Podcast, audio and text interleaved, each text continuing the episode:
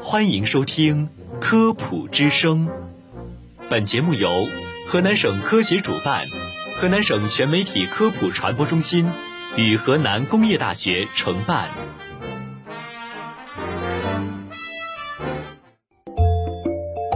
诠释生活奥秘，沟通百姓咨询。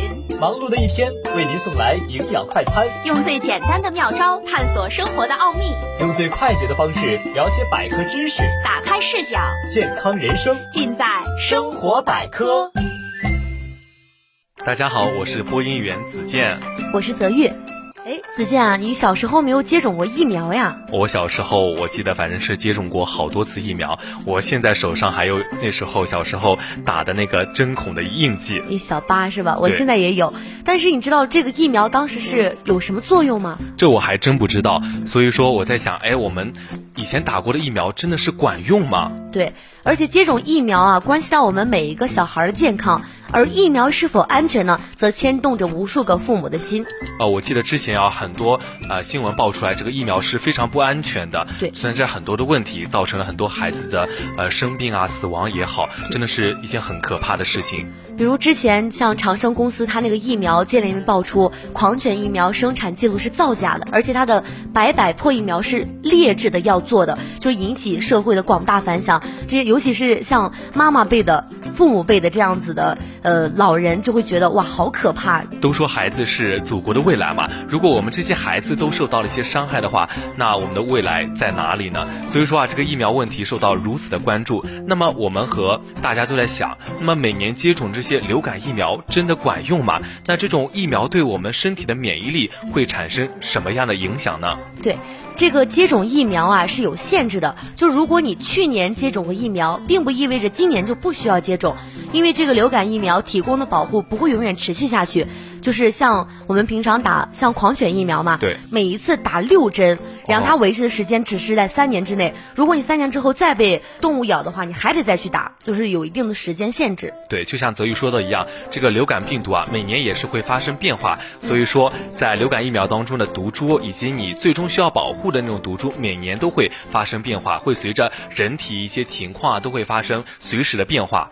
如果你担心每年接种流感疫苗会在某种程度上降低你对这种流感的免疫力，那么就可以看看一些科学的研究。发表在美国医学会杂志上的一篇研究中提到，研究人员在2013年到2014年、2014年到2015年和2015年到2016年这样的流感季节，招募了来自美国德克萨斯州还有其他的一些地方的一些患病孩童。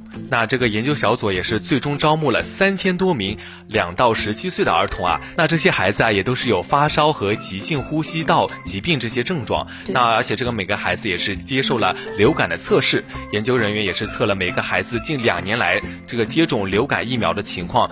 因为他们登记了那一年和前一年接种过流感疫苗，可能会让这样的更加科学、更加依据吧。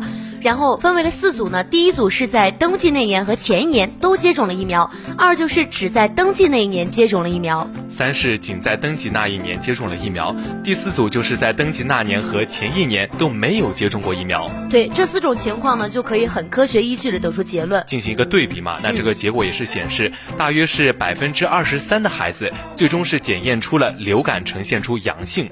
这样说明的话，接种疫苗也是有用的。孩子们每年可能会接种两种不同类型的流感疫苗，第一种就是在鼻子里喷入那种活性但是弱化的病毒，嗯，那另一种是在胳膊上注入死去的病毒啊，作为一个对比。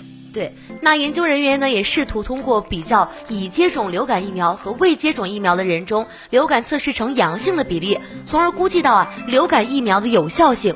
那这是一种间接性的估计流感疫苗是否有效性的一个非常好的一个方法。对。那此外啊，因为发烧或者是呼吸系统疾病的症状而就诊儿童，无法代表一般人的人群，因为他们是生病了嘛，有他们自己的特殊性。对。而且这项研究呢，也没有任何证据去表明前一年接种疫苗会降低第二年的疫苗效果。那事实上，结果也是表明了前一年接种这种疫苗可能会有助于进一步增强疫苗对于特定类型的。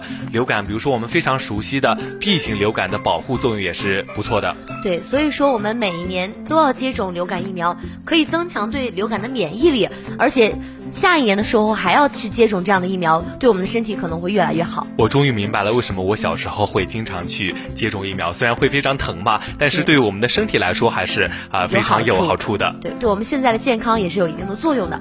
就是没有其他的科学办法可以有效的提高我们人体对流感病毒的这样的免疫力。不管你有多健康，这种病毒都随时有可能侵袭你。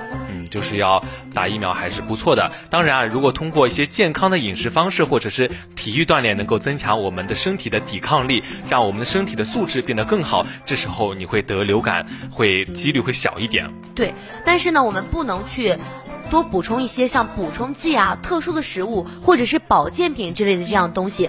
如果一旦摄入这样的东西的话，它并不能像疫苗那样对流感产生同样的防护效果，还有可能对我们的身体造成一定的损害。没错，那接种疫苗真的管用吗？相信大家在心目中已经有了自己的答案了。